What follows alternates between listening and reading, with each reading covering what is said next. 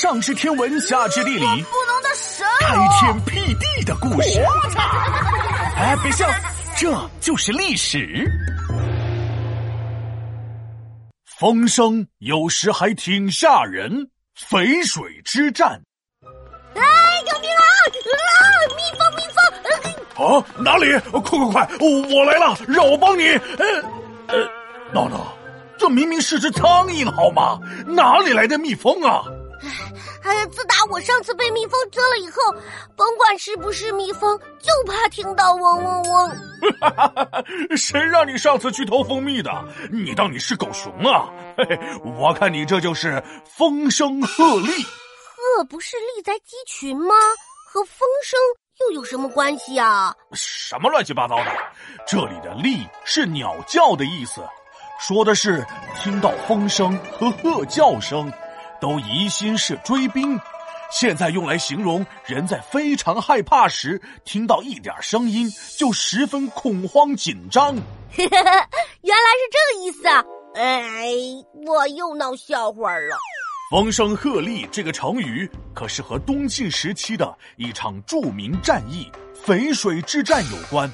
还记得我之前给你讲过的巨鹿之战、官渡之战和赤壁之战吗？记得呀。都是以少胜多的战役嘛，没错。而淝水之战和这三场战役合起来，就是历史上最著名的四大以少胜多的战役了。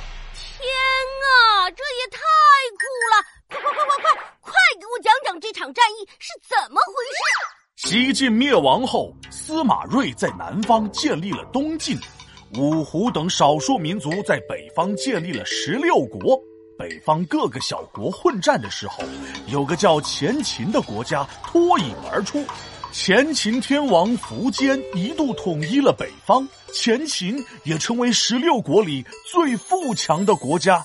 我发现叫天王的好像都挺厉害的，什么四大天王、托塔李天王，都是《西游记》里响当当的人物。苻坚统一北方之后，带兵南下，希望能够打败东晋，统一全国。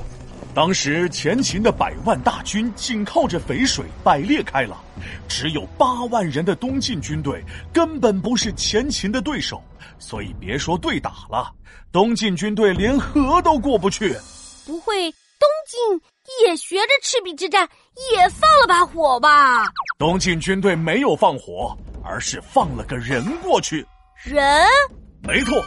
东晋派出了一名使者到前秦那边，使者对苻坚说：“啊，哈哈哈大王，我向您问声好。你们的计策我全明了，持久战是你们的法宝，这样战争难结束早。”不如你们往后退，让我们过河有空位，双方对战排开位，迅速解决，对不对？我看东晋军队想的倒挺美，打仗不就是为了胜利吗？前秦怎么会答应从淝水往后退呢？让东晋的军队过河上岸，和他们面对面交战？按理说，前秦是不应该答应啊。但是万万没想到，苻坚太骄傲自大。苻坚心想：我前秦士兵那么多，每个人把手中武器丢到水里，连江水都能被拦住，别说拦你们东晋士兵了。于是不顾其他人的劝说，放东晋军队上了岸。但是万万没想到，东晋士兵一上岸时，鼓起勇气往前冲，个个都像会武功。拼命杀敌啊，不怕死！前秦军队被打空。哎，我懂，东晋的军队人那么少，肯定是抱着必死的决心上战场的，所以个个才会那么的英勇。这就跟当年项羽破釜沉舟一样。没错。因为前秦军队太过自负，根本没想到东晋军队有这样的战斗力，所以被打的是四处逃窜。逃跑的路上，接连听到风声和鹤的叫声，都以为是东晋的追兵，害怕的不行，一路不敢停歇。就这样，东晋军队以少胜多，打赢了淝水之战。看来做人可以自信，但是千万不能自负啊！皮大龙敲黑板，历史原来这么简单。淝水之战少胜多，要问原因是什么？前秦苻坚太自负，允许东晋把河渡。